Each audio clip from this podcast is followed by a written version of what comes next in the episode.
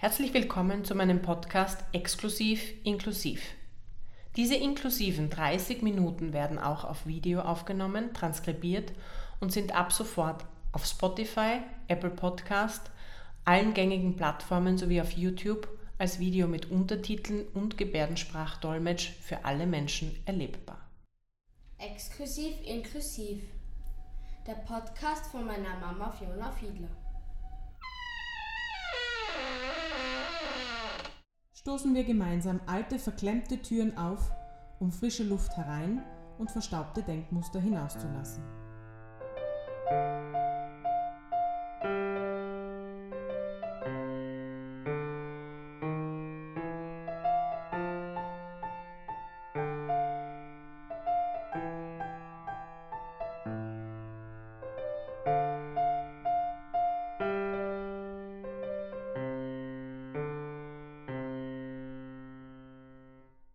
Begrüße Sie herzlich zur 17. Folge meines Podcasts Exklusiv Inklusiv. Ähm, es ist ein Podcast, der ca. 30 Minuten dauert. Inklusiv aus dem Grund, weil er auf Video aufgezeichnet wird, transkribiert wird und Gebärdensprach gedolmetscht wird von Deli Lilmas, der das dankenswerterweise für uns immer übernimmt. Danke an dieser Stelle. Ähm, weil ich mir gedacht habe, ich muss diesen Podcast für alle Menschen erlebbar machen und ähm, damit niemand ausgeschlossen ist, eben einen inklusiven Podcast gestalten. Äh, mein heutiger Gast ist Evelyn Breziner. Äh, wir befinden uns im neuen Bürogebäude in der Hansenstraße. Herzlich willkommen. Vielen Dank für die Einladung. Ähm, ich folge Ihnen ja schon eine Weile auf Instagram und ähm, hatte das letzte Mal die Möglichkeit beim Botschaftertreffen Sie persönlich kennenzulernen. Ähm, daraus resultiert auch die Einladung zu diesem Podcast. Ähm, können Sie sich trotzdem unseren Zuhörerinnen und Zuseherinnen ein Stück weit ähm, vorstellen und kurz über Sie erzählen? Ja, also ähm, wie schon gesagt, mein Name ist Evelyn Breziner, ich bin 45 Jahre jung, alt, wie Sie es wollen.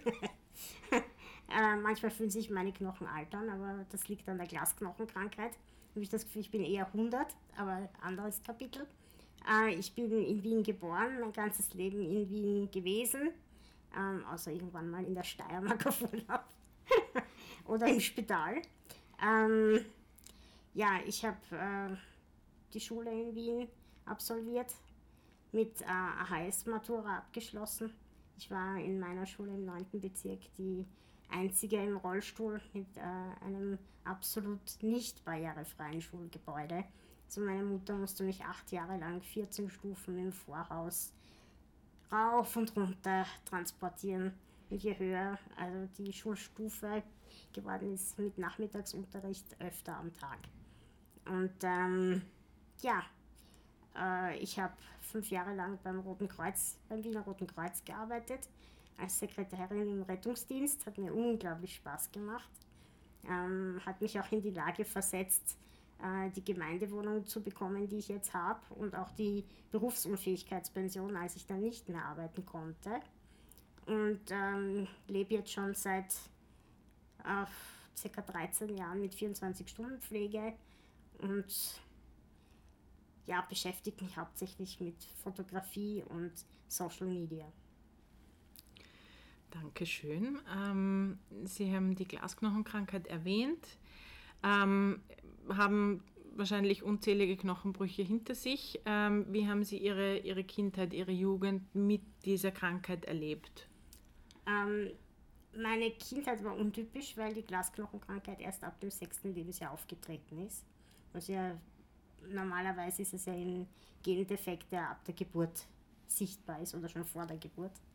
Ähm, ich war aber eigentlich komplett gesund. Ich bin herumgelaufen, Eis gelaufen, hingefallen, blaue Flecken. Es ist nie was passiert. Und ab dem sechsten Lebensjahr habe ich plötzlich begonnen, mich zu bewegen wie eine alte Frau, habe Schmerzen gehabt, die Belastung, äh, der Knochen hat wehgetan. Und ähm, eines Abends, ich war äh, Anfang sieben, bin ich aus dem Bett gefallen und hat geknackst im Oberschenkel. Meine Mutter hat zuerst nicht wirklich gewusst, was ist da jetzt passiert, hat mich wieder ins Bett gehoben und hat gemeint, komm, mach mal so Radfahrübungen, ähm, das wird schon, da ist nichts. Und in ihrer Hand, während sie das Bein bewegt hat, ist der Knochen dann komplett durchgebrochen und war weniger lustig. Äh, damals gab es noch das Bayerischen Kinderspital. dort bin ich dann viele Jahre Patientin gewesen, hat man mit mir nicht wirklich was anfangen können, weil eben so untypisch äh, der Krankheitsverlauf war. Und ähm, ab dem ersten Bruch, der ist leider nicht gut zusammengewachsen, war eine Beindifferenz von 5 cm, ähm, wurde nicht korrigiert. Ich musste mit Krücken gehen, durch die Belastung des Gehens mit Krücken sind die Arme gebrochen und es ist ein Kreislauf losgetreten, der ja, nie wieder geendet hat. Mhm. Ja. Ähm, an dieser Stelle eine vielleicht eigenartige Frage, aber wir haben uns ähm, zur Begrüßung die Hand gegeben. Ähm, ist es normalerweise möglich, dass man das tut oder tut man ihnen da weh, wenn man die Hand schüttelt? Ähm, wie, also wie muss man sich diesen, diese Möglichkeit des Bruchs vorstellen? Geht das schnell oder braucht das schon ein bisschen? Ganz schnell. Es genügt im Prinzip ein Husten oder ein Niesen. Äh, ich meine, wir sind jetzt in der Corona-Zeit, wo das äh, Handgeben ja eh schon fast was äh, Unnormales geworden mhm. ist. Ähm, mir kommt es fast entgegen, weil ich muss aufpassen, ob ich den Menschen, der mir begegnet, kenne und ob der oder diejenige weiß, äh, was ich habe. Mhm. Dementsprechend wird mir auch vorsichtig die Hand gegeben. Es gibt aber auch ein paar, die meinen, zudrücken zu müssen, dass man ja, das Gefühl hat, die Knochen bröseln. Mhm. Also solche, solche hatte ich auch schon. Zum Glück ist da jetzt nichts Ärgeres passiert, aber ähm, ich versuche abzuschätzen, wer mir gegenübersteht. Und ich bin dann halt einfach so offen und sage, Entschuldigung, ähm, sind Sie mir jetzt nicht böse, wenn ich Ihnen nicht die Hand gebe, aber ich habe Glasknochen und ja muss man halt einfach reden. Mhm. Kann, okay. Man kann es nicht voraussetzen, dass der andere weiß. Das war immer schon mein Motto, reden. Mhm. Gutes Motto. Gutes Motto. Ähm, Sie haben das Gymnasium besucht und die Matura absolviert. Wie ist dann äh, Ihr Weg weitergegangen? Ähm, ein bisschen unorthodox. Äh, ich wollte eigentlich Englisch und Französisch studieren habe mir dann aber überlegt, erstens die Hauptuni ist ja nicht wahnsinnig rollstuhlgerecht. War sie damals nicht und ist sie heute auch nicht. Ähm, und unabhängig davon wollte ich es meiner Mutter nicht antun, dass sie mich äh, noch weitere, was weiß ich wie viele Jahre äh, tagtäglich irgendwo hinbringen muss. Also habe ich mir überlegt, äh, ich suche mir einen Beruf ähm, und habe in der nicht weit von mir entfernten Lichtensteinstraße beim ähm, bei der Schule für Versicherungskaufmänner, Kauffrauen, nein, Versicherungsberufsschule. So, dass ich es richtig rauskriege. Beim BÖF ähm, habe ich mich angemeldet fürs Maturanten, für den Maturantenlehrgang, habe aber viel zu spät bemerkt. Ich weiß nicht, wie es dazu zustande gekommen ist, keine Ahnung, ähm, aber dass die, äh, die Unterrichtsebene im ersten Stock ohne Aufzug ist.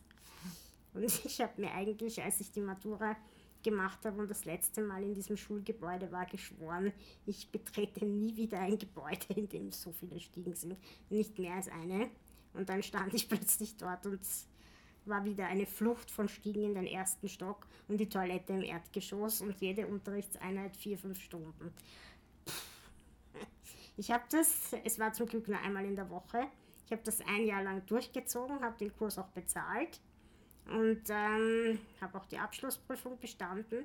Und dann hieß es ja, um ähm, die Ausbildung zum Versicherungskaufmann, Kauffrau machen zu können, muss ich noch einen dreimonatigen Lehrgang anhängen, was ich auch tun wollte, um die Prüfung zu machen. Aber ich war erst 19 und hatte keine drei Jahre Berufserfahrung, was Voraussetzung war, mhm. was man mir aber nicht vorher gesagt hat. Jetzt bin ich da gestanden mit einem einjährigen Lehrgang habe mich in ganz Wien bei allen Versicherungen beworben und das Maximum, was ich bekommen habe, war ein Evidenzschreiben und bin da gesessen und in ein tiefes Loch mehr oder weniger gefallen. Ich mir gedacht habe, was um Gottes Willen soll ich jetzt machen? Und dann war es halt leider, oder ist, ich bin nicht stolz drauf, aber ich glaube, es geht vielen so mit Vitamin B. Äh, ein Verwandter von mir hat damals bei der Polizei gearbeitet und kannte den damaligen Chef vom Roten Kreuz. Und der hat mir geholfen, überhaupt einmal ein Vorstellungsgespräch zu bekommen. Das war keine Garantie, dass ich einen Job bekommen würde, aber wenigstens einmal mich persönlich zeigen zu dürfen. Und ich erinnere mich noch sehr an die seligen Herrn Direktor. Er hat mein Matura-Zeugnis in die Hand genommen. Ich hatte in Mathematik eine 4, alle anderen Noten gingen nach oben. Bis äh, interessanterweise war eine Fremdsprache 1, nicht Deutsch, aber egal. Der hat das Matura-Zeugnis in die Hand genommen und gemeint, Mathe 4, na, in die Buchhaltung werden wir es nicht geben. also bin ich im Rettungsdienstsekretariat gelandet, wo ich wirklich fünf Jahre oder vier, viereinhalb Jahre unglaublich glücklich war, weil mich meine Kollegen mit so viel Respekt behandelt haben. Man hat alles versucht, äh, für mich gerecht zu machen, den Tisch niedriger, die Brandschutztüre in meiner Arbeitszeit offen zu lassen, damit ich zur Toilette komme, obwohl die Behindertentoilette im Erdgeschoss waren für mich viel zu hoch. Damals konnte ich noch selbst den Transfer vom Rollstuhl auf die Toilette, aber die war ungefähr auf der Höhe der Sitz. Also ich weiß nicht, da müssten sie stehen, wenn sie mhm. müssten. also hat man das auf, äh, auf meinem Arbeitsstockwerk, hat man die Tür offen gelassen und ich musste halt auf eine normale Toilette gehen, aber das haben wir dann schon hingekriegt. aber ähm, das Toilettenthema kommt bei mir immer wieder. Es ist komisch, aber ich meine, jeder braucht es. Ne? Ja. Ähm, und ähm, ja, das waren eigentlich die, die wichtigsten fünf Jahre meines Lebens, weil ich, ich habe damals noch bei meinen Eltern gewohnt. Ich war Halbtagskind und andere Hälfte des Tages war ich eine erwachsene Berufstätige mit Verantwortung, die unglaublich begeistert war an, an der Arbeit und ähm, ich wollte jeden beweisen, ich kann's. Ich habe mich zwar damit überfordert, leider, und vielleicht zu schnell meine, meinen körperlichen Verfall herbeigeführt. Ja, also ich war zu eifrig, aber es war es wert. Es war es absolut wert. Klingt, klingt schön, äh, die Erfahrung, ähm, wirklich da einer Arbeit nachzugehen, die man, die man ähm, gerne macht.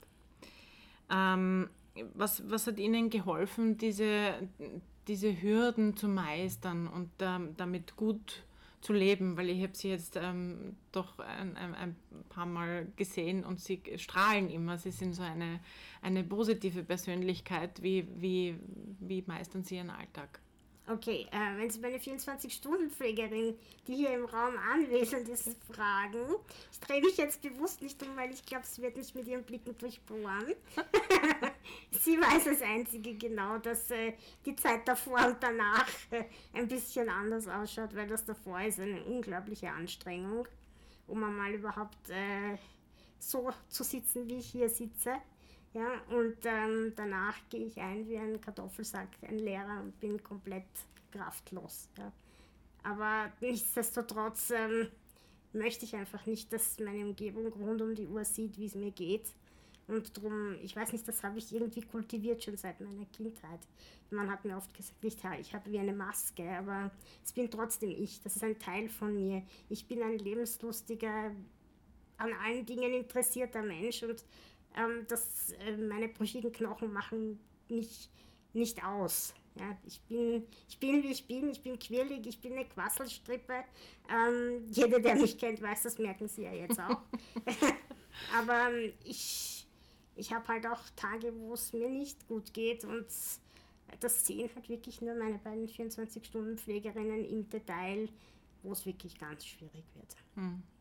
Gut, Tage, wo es einem nicht gut geht, hat jeder. Natürlich. Ähm, aber ist, sie genießen ihren Alltag und ähm, teilen auch ihre Ausflüge mit ihren tausenden Fans auf ihrem Instagram-Kanal, ähm, was ich sehr schön finde. Ähm, Love to find beauty everywhere, dieses Zitat findet man in der Kurzbeschreibung. Ähm, was bedeutet diese Aussage für Sie und warum haben Sie genau dieses Zitat gewählt, um Ihren Blog zu beschreiben? Ah, um es jetzt auf Wienerisch zu, zu sagen, Schieres gibt es ja überall. ähm, ich, äh, und ich habe ähm, in meinem Leben so viel Zeit in Spitälern verbracht und so viel Schmerzen und so viel Gips und Operationen, dass ich mich nicht darauf konzentrieren möchte, was alles hässlich ist. Es gibt genug äh, Blogger auf Instagram, die die schieren Seiten von Wien zeigen. Ähm, das möchte ich einfach nicht. Ich möchte aber auch nicht die typischen Postkartenmotive zeigen. Ich möchte einfach Wien so zeigen, wie ich sehe und das macht mir unglaublich Spaß, ähm, neue Ecken zu entdecken und auch aus meiner Perspektive, die doch niedriger ist als eines normal großen Gehenden. Äh, ich würde eher es vergleichen mit einem, mit einem Kind, das die Welt entdeckt. Ver, ver, ja, das möchte ich einfach auch vermitteln, dass man im Alltag so oft an, an Plätzen, Dingen vorbeihetzt und gar nicht merkt, wie viel Schönheit da eigentlich direkt vor den eigenen Augen ist, auch wenn es, ja, ich, ich halt zitiere oft dieses, dieses eine Foto, das ich gemacht habe, ähm, ein Graffito ist, wo ein Löwenzahn rauswächst oder zwischen, zwischen Pflastersteinen irgendein Pflanzer. Das, ja, das wird nicht bemerkt, ist aber wunderschön. Das stimmt, ja. Hier ertappt mich ja selber ähm, hin und wieder einfach meinen Weg in Wien zu gehen und, und ähm, in Gedanken verloren, einfach nur gerade auszuschauen. Aber wenn man den Kopf oft hebt, ist über einem, ich habe jetzt ähm, die Eule entdeckt auf der TU Wien, die ich sehr ah, entzückend gefunden habe. ja, genau. Das sind große. auch viele kleine. Es gibt auch viele kleine. Ich habe das letzte Mal eigentlich in der Josefstädter Straße bei einem Kaffeebesuch ähm, ganz lustige Eulen an, an Häuserfronten entdeckt. Mhm. Und es ist, also mich freut es dann immer, wenn man so kleine Details äh, sieht, deswegen auch ähm, das Folgen ihrer, ihres, ihres Kanals, ähm, weil es mich einfach ähm, auch durch meine Arbeit natürlich interessiert, wie die andere Sicht der Dinge ist. Und, und ähm, ich glaube, dass wir auch ähm, den Perspektivenwechsel ganz dringend notwendig haben mhm. und uns ins, und ins andere Menschen hineinzuversetzen. Und das sollten viel mehr Menschen tun. Ähm, Sie teilen Fotos von, von Wiens Sehenswürdigkeiten aus ungewöhnlichen Perspektiven, sage ich einmal. Ähm, sie entdecken Attraktives im Unscheinbaren und sagen, dass, sie, dass das Handy ihr Tor zur Welt ist. Was genau meinen Sie damit? Naja, ich hatte, solange meine Arme noch besser funktioniert haben, auch einen Computer, aber kann ich nicht mehr, den kann ich nicht mehr bedienen. Deshalb ist das Handy mein Kommunikationsmittel Nummer eins, mein Ausdrucksmittel Nummer eins, Fotografieren. Geht nur mehr mit der linken Hand so mit dem Handy. Anders mhm. geht es nicht, weil die rechte hat ein paar blöde Unfälle in den letzten Jahren hinter sich und seitdem kann ich mit der so, außer meinen Rollstuhl zu lenken, nichts mehr. Mhm. und ähm, äh, Entschuldigung, jetzt habe ich mich verzettelt. Das Tor zur Welt. Ja, das Tor zur Welt. Ja, ich habe ähm, unglaublich viele Menschen auf Instagram kennengelernt in der ganzen Welt hat mich auch dazu gebracht, Spanisch äh, zu lernen oder zu beginnen zu lernen. Momentan hat es ein bisschen, äh, habe ich ein bisschen Pause. Über den Sommer war ich so viel unterwegs äh, und wollte so viel fotografieren, habe ich keine Zeit gehabt. Aber jetzt kommt wieder der Winter und die langen kalten Tage, da bin ich dann wieder am Lernen und habe sogar ein, ein Mädel kennengelernt mit Glasknochen in Uruguay, die nur Spanisch spricht und ich musste Spanisch sprechen. Und es war natürlich total spitze, das äh, dann auch gleich auszuprobieren. Ne?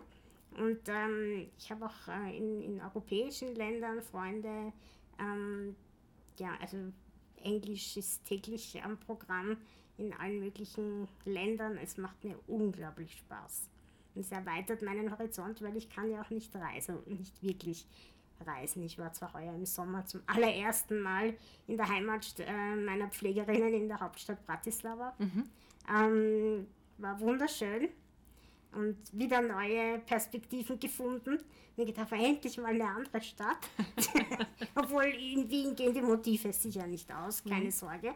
Aber es ist schön, auch mal ähm, ein, ein anderes Land und eine andere Stadt zu besuchen. Und das Schöne war, ich, dadurch, dass ich ja schon so viele Jahre 24 Stunden Pflegerinnen aus der Slowakei habe, kann ich auch ein bisschen Slowakisch.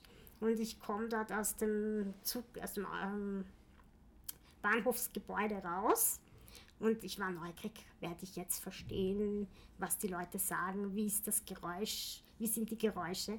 Und das Erste, was ich höre, war eine Mutter mit ihrem Kind am Arm und das Kind sagt zur Mutter auf Slowakisch, Mama, warum ist denn die Tante da so klein? Und ich habe gedacht, super! Und ich habe es verstanden. Super. Und vor allem dieses die Tante. Bei uns in Wien würden das die Kinder nicht sagen. Mhm. Ich habe da schon ganz andere ja, ja. Ausdrücke gehört, bis zum sächlichen, was ist denn das da? Das war das Schlimmste für mich eigentlich. Ja. Aber das Gefühl, ähm, ja, plötzlich in einer anderen Welt zu sein und die Sprache zu verstehen, war mega genial. Sind Sie mit der Mutter und dem Kind in, in Kontakt getreten? Nein, ich war so, das, das, das ist so schnell gegangen und äh, ich war so überfordert momentan. Also nein, das nicht. Aber hätte ich gern, aber vielleicht beim nächsten Mal. Es ist immer recht, äh, recht spannend, äh, wenn, wenn Kinder so unverblümt Fragen stellen. Natürlich kommt es immer auf die Formulierung an, wie und als, als etwas möchte man nicht bezeichnet werden, aber ich glaube niemand. Absolut nicht. Ähm, aber ich finde es dann immer recht, äh, recht gut, wenn man dann darauf antwortet und mit dem Kind in Kontakt tritt, ähm, um einfach den Kindern auch zu erklären, ähm, was es hat und was, was Sache ist, weil ich glaube, ähm, dass die Kinder da viel, viel ähm, unvoreingenommener sind und einfach nur verstehen wollen, warum jemand jetzt klein ist oder, oder im Rollstuhl sitzt. Also ich habe ja schon in, in vorangegangenen Podcasts einen mit dem Herrn Ladstätter, ähm, wo die Kinder sagen, na cool, ich hätte auch gern so einen Rollstuhl. Ähm, Ja, ja. Also so diese, diese Nicht-Verstehen, diese Naivität von, ja, ich möchte nicht gehen, ich möchte auch fahren. Ne? Also ähm, in die Richtung schlagend, aber ja. Aber ich finde das toll, wenn das bei den Kindern, bei den Kleinsten schon beginnt. Ja. Ich hatte so ein entzückendes, äh, so eine, eine entzückende Begegnung vor etlichen Jahren mit einem Kind, die war vielleicht drei oder vier Jahre alt, witzigerweise genau vor der Servitenkirche. und äh, die kommt auf mich zu und fragt mich, warum ich im Rollstuhl sitze. Und ich erkläre, ich meine, wie erklärt man Glasknochen? So ein bisschen zu kompliziert für ein vierjähriges Kind. Ich habe halt gesagt, weißt du, meine Beine sind zu schwach, ich kann nicht gehen und darum sitze ich im Rollstuhl. Und sie schaut mich mit großen Augen an und fragt mich, äh, hat man das im Ultraschall nicht gesehen? Und ich meine, gerade, dass mir nicht die Lade runtergefallen ist, ich habe mir gedacht, wo kommt denn das jetzt her? Aus dem Mund eines vierjährigen Kindes. Und habe dann aus den Augenwinkeln gesehen, wie ihre Mutter auf mich zukommt. Und die war sehr weit fortgeschritten schwanger. Da Ah, war okay. nicht klar, wo das herkommt. Und das zeigt Okay. aber auch, man kann den Kindern schon ganz früh viel zutrauen. Mhm. Die kriegen so viel mit. Und das wäre für mich so, ich, für uns alle, so wichtig, wenn das schon im Kindergarten anfangen würde. Ja, Nicht erst viel später. Wenn so überhaupt. ist es. So ist es, ja. Ja, das Thema Barrierefreiheit. Ne? Ähm, ja. Wäre natürlich ideal, im Kindergarten zu beginnen. Ähm, ist ja, ist ja auch eine, eine langjährige Forderung von uns, jetzt wirklich da ähm, inklusive Bildung im Kindergarten zu starten, eben um die Kinder dahingehend vorzubereiten, wie breit und wie vielfältig unsere Gesellschaft ist. Einfach damit sie lernen, damit umzugehen und wirklich inklusiv leben. Einfach. Das, das, das ist wie ein Puzzle. Da greift Genau. eins ins andere und wir Genau. hätten nicht das Problem, dass wir uns fragen müssen, warum muss man jetzt einen behinderten Menschen einstellen in, statt eines gesunden, weil man weiß, okay, der kann es auch. Ja, so ist es. So ist es. ähm, Thema Barrierefreiheit, Sie sind mit dem Rollstuhl in ganz Wien unterwegs. Ähm, wie steht es um die bauliche Barrierefreiheit in Wien zum einen und ähm, wie schaut es aus mit den Bezirken? Gibt es da Bezirke, in die Sie gar nicht fahren, weil die überhaupt nicht barrierefrei sind? Gibt es da so No-Go-Zonen, ähm, wo Sie sagen, da wollen Sie auch nicht hin? Ähm, wie wie, wie, wie steht es damit? Ähm, also es beginnt einmal damit, dass ich erst dieses Jahr im, im Sommer dank meiner zweiten 24-Stunden-Pflegerin mich überhaupt getraut habe, äh, mit einem Bus zu fahren, weil ich bis dahin einfach aufgrund der Glasknochen auch viel zu viel Angst gehabt habe. Und äh, sie hat gemeint, du, äh, erstens, die Busse sind ja mittlerweile eh fast alle Doppelte und müssen langsamer fahren und Wien ist eh immer Baustellenkatastrophe. Also können es auch gar nicht so, lang, so schnell fahren, weil ich weiß, früher hat das anders ausgeschaut, wenn ich noch mit meiner Mutter und dem mechanischen Rollstuhl im Bus unterwegs war. Ich weiß nicht, da hätte man den Rolli anketten müssen. Darum war das auch immer, war es mir immer lieber mit dem Freizeitfahrtendienst zu fahren. Aber da hat man halt nicht die Spontanität, die man gerne hätte. Das ist für mich auch immer so ein ein Knackpunkt, warum man als behinderter Mensch nicht spontan sein darf. Aber okay, das war nicht Ihre Frage. Ähm, ich bin in Wien unterwegs, aber es gibt jetzt nicht äh, Bezirke, wo ich sage, da fahre ich prinzipiell nicht hin, weil sie mir nicht gefallen, sondern vielleicht, weil sie auch ein bisschen zu weit weg sind, weil es für mich zu mühsam ist ähm, mit der Sitzzeitberechnung, mit hin und herfahren und dort sein. Also Aspern, Seestadt wäre zwar super zu erreichen, ist mir aber einfach zu weit vom fünften Bezirk. Ähm, und dann noch dazu kommt, dass die U6 zum Beispiel kann ich nicht verwenden. Sie hat zwar Rampen, aber die sind fix montiert und variiert von, von Station zu Station der Abstand und die Höhe. Mhm. Und äh, das, äh, man müsste mit so viel äh, Tempo drüber fahren, dass man in den Zug rein kann. Das wäre für meine Glasknochen nicht möglich. Also ich riskiere nicht wirklich nichts, was nicht sein muss. Ja, logisch.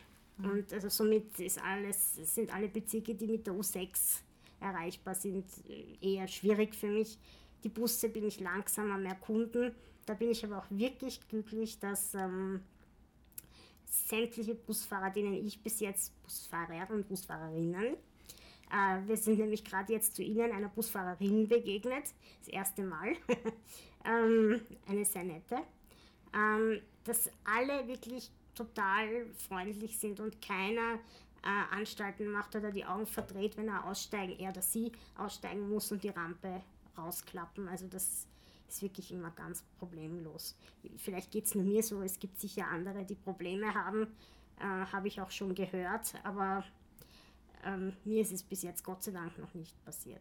Die U-Bahn ist ein anderes Kapitel. Erst einmal der Rollsplit gestreut wird, werden äh, bei den U-Bahn-Zügen, bei den neuen U-Bahn-Zügen, die ich ja brauche, weil die alten Silberpfeile kann ich überhaupt nicht einsteigen. Ähm, und die neuen U-Bahn-Züge haben nur beim ersten und beim letzten Wagen eine ausfahrbare Rampe. Und die wird ab dem Moment nicht mehr ausgefahren, weil es sein kann, dass sich diese kleinen Steinchen äh, verkanten und die Rampe nicht mehr zurückgefahren werden kann und somit die U-Bahn nicht aus der Station fahren kann.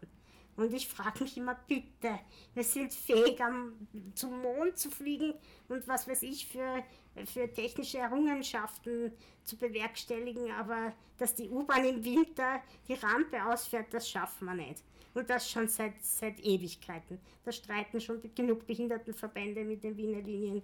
Ich verstehe es nicht. Für mich ist das... Äh, ja. Ist auch nicht ich zu verstehen. Nicht.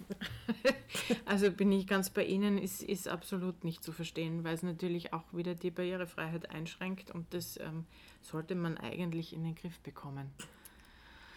Aber wir werden da gerne nachhaken. ähm, Gibt es irgendein Erlebnis oder eine Begegnung in Ihrer Vergangenheit, die Sie besonders geprägt hat, die Sie mitnehmen für Ihr Leben?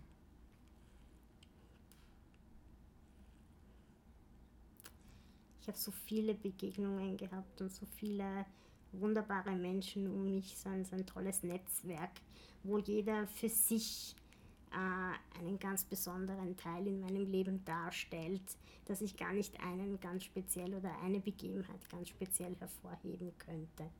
Mhm. Ich meine, begonnen mit meinen beiden 24-Stunden-Pflegerinnen, denen ich es verdanke, dass ich überhaupt aus dem Bett kann. Ja, die sind meine Arme, meine Beine, manchmal auch mein Hirn. manchmal.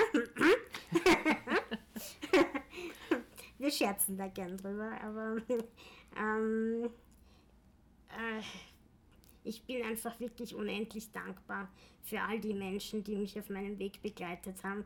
Natürlich meine Mutter an vorderster Front, die die ersten 20 Jahre meines Lebens ähm, meine Pflege und alles, was damit zusammengehangen ist, übernommen hat, die sich mit Ämtern herumgestritten hat, die sich mit Schuldirektoren herumgestritten hat. Äh, alles das, was ich halt jetzt selber machen muss, wo ich jetzt äh, in den letzten 20 Jahren gemerkt habe, was sie alles geleistet hat. Und das aber als gesunde Mutter. Es gibt ja genug äh, Mütter, die selbst auch Behinderungen haben und Kinder haben. Da merkt man dann erst, was das für eine Herausforderung ist. Hm. Ähm, gibt es einen Satz oder eine Aussage, die Sie nicht mehr hören können?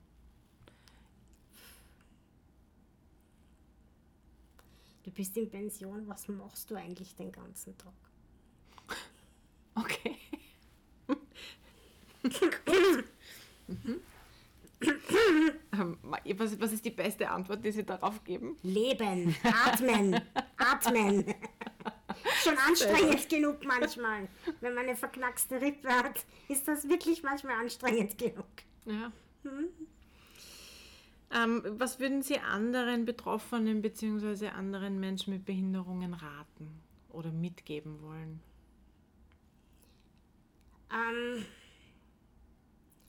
offen ansprechen, wenn man Menschen begegnet, wo man, denen man schon ansieht, dass sie vielleicht auf einen zukommen wollen oder vielleicht eine Frage haben oder die vielleicht sogar wirklich kommen und äh, Hilfe anbieten, äh, dass man sie nicht anschnauzt und damit verschreckt, sondern mhm. äh, es braucht auf beiden Seiten die Toleranz. Das, war, ist mir immer schon wichtig gewesen, auch wenn ganz offensichtlich war, dass ich in dem Moment keine Hilfe brauche. Und es ist jemand auf mich zugekommen und hat gefragt, brauchen Sie Hilfe? Ich habe mich immer freundlich bedankt und ähm, manchmal kommt man auch ins Gespräch mit den Leuten oder wenn Kinder auf mich zukommen, suche ich auch das Gespräch mit den Eltern. Mhm. Ja, und ähm, ja, einfach Kommunikation. Das ist für mich das Bitte. in, auf jeder Ebene, egal auf der zwischenmenschlichen, in der beruflichen, in der politischen. Sie sind da ja. Immer wichtig, miteinander sehr, zu reden, ja? Ja.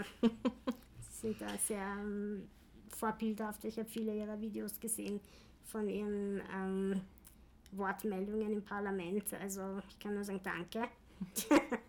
Wirklich. Und ähm, ja, ich ich würde mir halt nur wünschen, das aktuellste Thema, das mir so wahnsinnig am Herzen liegt, weil es mich auch selbst betrifft und über 30.000 Menschen in Österreich, ich hoffe, ich darf das jetzt noch anbringen. Freilich. Ähm, bitte, bitte tut's was mit der 24-Stunden-Pflege.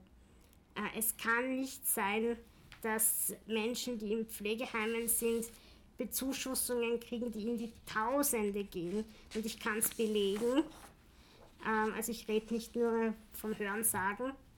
Äh, und bei der 24-Stunden-Pflege, wo Menschen 22 Stunden pro Dienst, pro Tag zuständig sind für jemanden, äh, egal ob jetzt jemand wie, wie ich äh, oder eine demente Person, gibt ja alle möglichen mhm. Varianten, dass hier endlich sowohl die Familien, die es betrifft, als auch die Pfleger und Pflegerinnen fair, faire Unterstützung bekommen, weil die angekündigten 90 Euro ab Jänner, die sind ein Schlag ins Gesicht.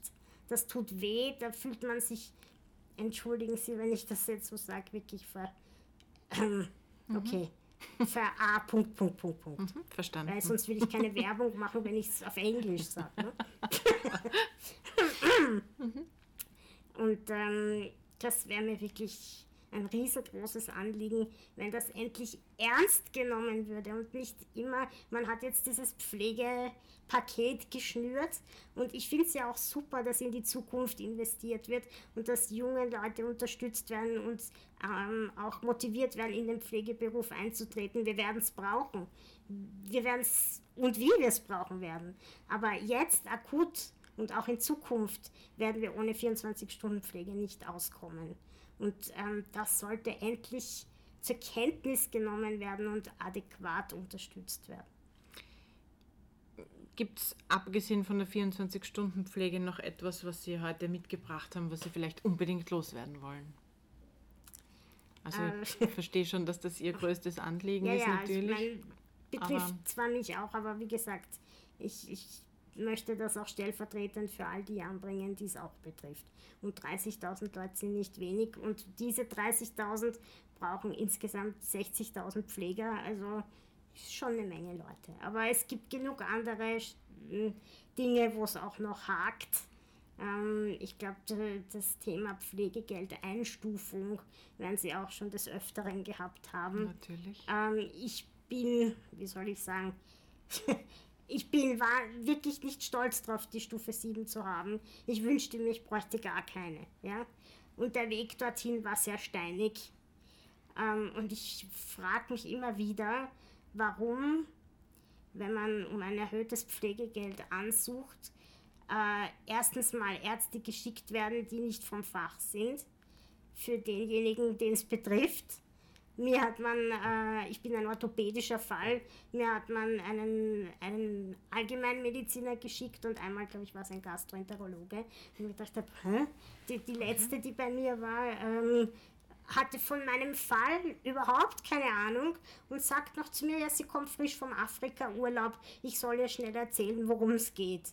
Ja, und ähm, sieht meinen Rollstuhl, sieht mein Beatmungsgerät, das ich in der Nacht brauche und sagt, wieso haben Sie nicht schon längst die Stufe 7? Sag ich, na, an mir liegt es nicht. Ja? Ähm, dann sagt sie, ja, sie schreibt mir ein Gutachten, ähm, das hm, den Tatsachen entspricht und sagt dann noch zu mir, aber Sie wissen eh, das entscheidet nicht ich, weil da sitzt dann in der Pensionsversicherung jemand, der überhaupt keine medizinische Ahnung hat, liest mein Gutachten und entscheidet nach Gutdünken, ob sie es kriegen oder nicht. Hm. Und dasselbe gilt auch für Rollstuhlversorgung. Ich habe mit jemandem gesprochen, der in dieser Branche arbeitet, der mir gesagt hat, ähm, es wurde erst vor kurzem wieder drei Menschen mit AMS der Rollstuhl verwehrt von Menschen, die nach einem Crashkurs aus der Wirtschaft kommend äh, an der Stelle sitzen und googeln müssen, ob, ob die Menschen mit diesem Krankheitsbild überhaupt einen Rollstuhl brauchen oder nicht. Da frage ich mich, hallo Leute, geht's noch? Ja, da hackt schon gewaltig. Ich meine, das kann es ja nicht sein. Mhm. Und da könnte ich noch vieles aufzählen, aber ich denke, für heute habe ich das ausgereizt. Für eine Fortsetzung. Ich werde sicher nie Politikerin, da, Gottes Willen. Also so viel Beruhigungstabletten. Ja, aber ich, also ich bin, ich bin durchaus der Meinung, dass wir, dass wir mehr äh, Selbstvertreter im Nationalrat bräuchten. Also wenn wieder Wahlen anstehen, probieren Sie es einfach. Um Gottes Willen. Gut, ähm, ich habe am Ende meines, meines äh, Podcasts immer einen Wordrap. Ähm, da habe ich zehn Fragen vorbereitet, die Sie einfach, also ich fange sie an und Sie vollenden einfach den Satz. Okay. Ja? Der schönste Platz in Wien ist? Karlsplatz, der Karlsplatz. Mhm. Das muss man in Wien gesehen haben. Puh, da gibt es nicht nur einen Platz. Da Die Top 3? So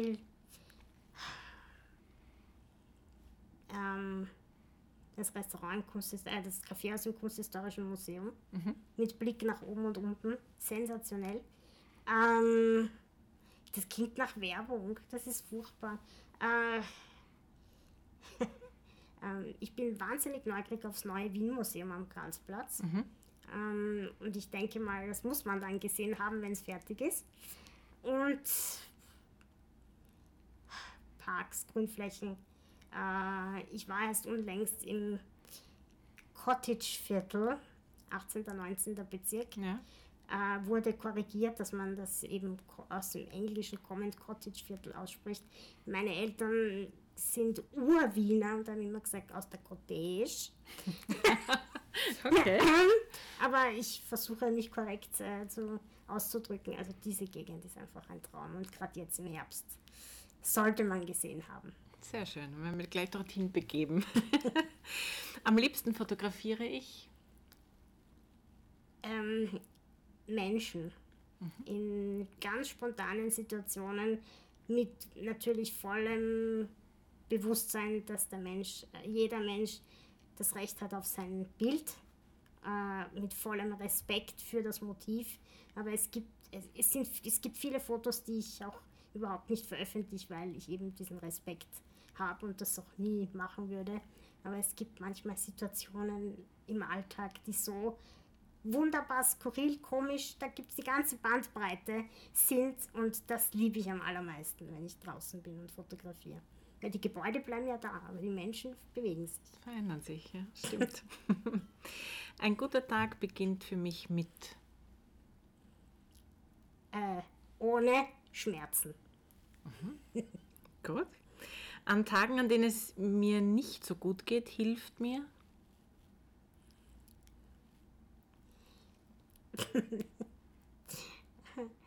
die Langmut und unendliche Geduld meiner beiden Pflegen. und Musik. Musik. Welche Musik? Äh, ich bin ein Musical-Fan, also kreuz und quer. Spitze. Das kann ich gut. Quatschen. Nein, ich denke, also ich sollte es ja nur ein, Sie sehen, ich sollte nur ein Wort sagen. Das kann ich nicht. Es geht nicht. so unmöglich. Quatschen. Sehr gut, das passt perfekt. Aber ich hoffe, mit Inhalt. Ja, absolut. Das ist Aber das kann, das kann ich bestätigen. ähm, für diese Eigenschaft werde ich von anderen sehr geschätzt. Äh, Eigenlob stinkt. Ich mag das. solche, solche Fragen sind mir immer sehr unangenehm. ähm, ich glaube für mein Mitgefühl und mein offenes Ohr.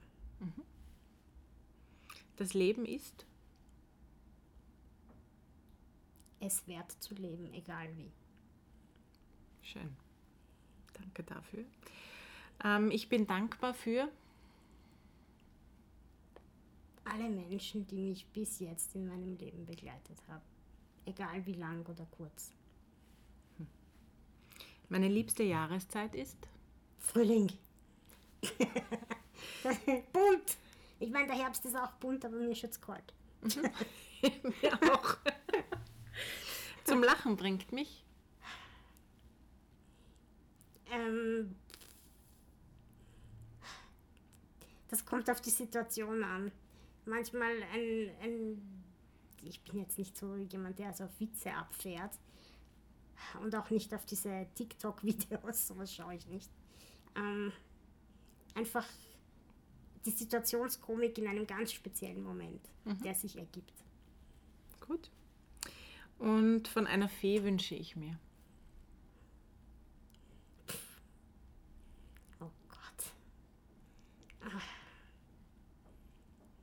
Die Liste ist so lang wie für einen Weihnachtsmann. Der Topwunsch, der, der, der große oberste Topwunsch. Naja, ich glaube, jeder, der im Rollstuhl hier vor Ihnen sitzt, wird sagen, ich wünschte, ich äh, hätte ein gesundes, normales Leben. Mm. Ähm, ich bin bescheiden, sagen wir mal. Ich, äh, ich wünschte, ich hätte keine Schmerzen mehr. Danke vielmals. Es war mir wirklich eine Freude, diesen Podcast mit Ihnen zu machen. Danke für die Einladung und danke, dass Sie mir die Chance gegeben haben. zu immer, immer gerne. Wie gesagt, wir sind auch gerne für einen zweiten Teil offen. Sollte es irgendwann einmal wieder passen. Ähm, ja, danke schön. Gerne.